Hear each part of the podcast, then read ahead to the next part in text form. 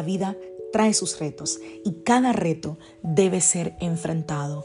Cada día es diferente al anterior y para cada día necesitamos una palabra de Dios. Por eso el devocional de hoy es una palabra para ti, para cada día, porque Dios quiere hablarte hoy y lo va a hacer a través de su palabra.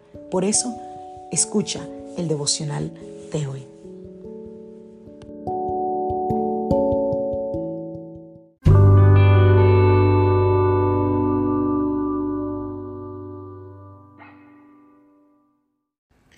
Devocional del día de hoy.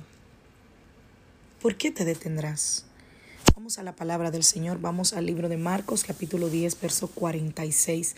Dice, después llegaron a Jericó y mientras Jesús y sus discípulos salían de la ciudad, una gran multitud los siguió.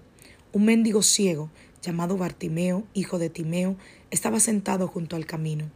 Cuando Bartimeo oyó que era Jesús de Nazaret que estaba cerca, comenzó a gritar, Jesús, hijo de David, ten misericordia de mí. El contexto de el milagro que sucede en este relato, yo creo que es casi tan notable como el milagro mismo. La Biblia dice que Jesús iba de camino a Jerusalén. Él tenía una cita con su destino, ¿verdad?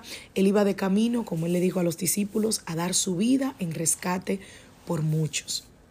En el camino le informa a los discípulos lo que va a pasar. Le dice lo que pueden esperar una vez que lleguen.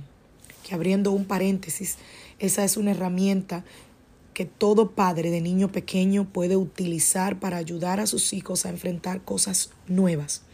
Decirle antes de que lleguen cómo van a ser las cosas. Incluso si son pequeñitos, cómo se ven. Eso ayudaría bastante. Cerrando el, el, el paréntesis, Jesús le habla a los discípulos que él será arrestado, golpeado, ejecutado.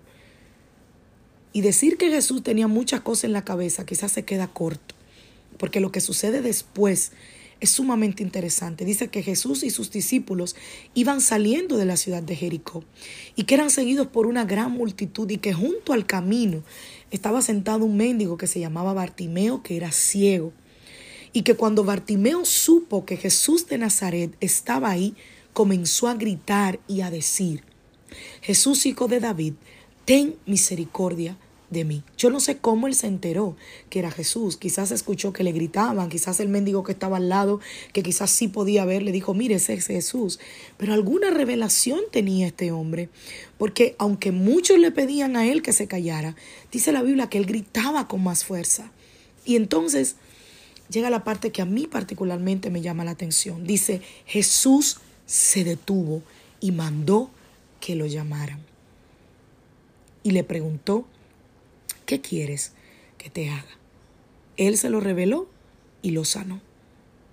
¿Puedes ver esa parte?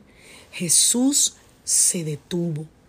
Cuando nosotros abrazamos los valores del reino de Jesús, nos vamos a detener más a menudo, pero no a detenernos para no hacer nada, no, nos detendremos por aquellos que no pueden hacer nada para nosotros, para pagarnos el favor. Nos vamos a detener por aquellos que quizás no entienden lo que en el momento estamos haciendo, pero que tú y yo sí sabemos. Nos vamos a detener por aquellos que ni por error se detendrían por nosotros. Cuando hablo de detenerme, hablo de detenerme para ayudar, para socorrer, para levantar, no de detenerme para no avanzar. Mi pregunta hoy, por cierto, tarde del día es, ¿estás atento a la oportunidad de detenerte para ayudar a alguien hoy? A veces andamos tan rápido que no nos damos cuenta de quién a nuestro alrededor necesita una mano amiga.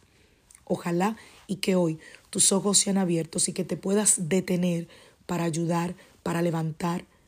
Como decía el sábado en el estudio bíblico con las mujeres, para hacer esa llamada para enviar ese email, para dar ese abrazo.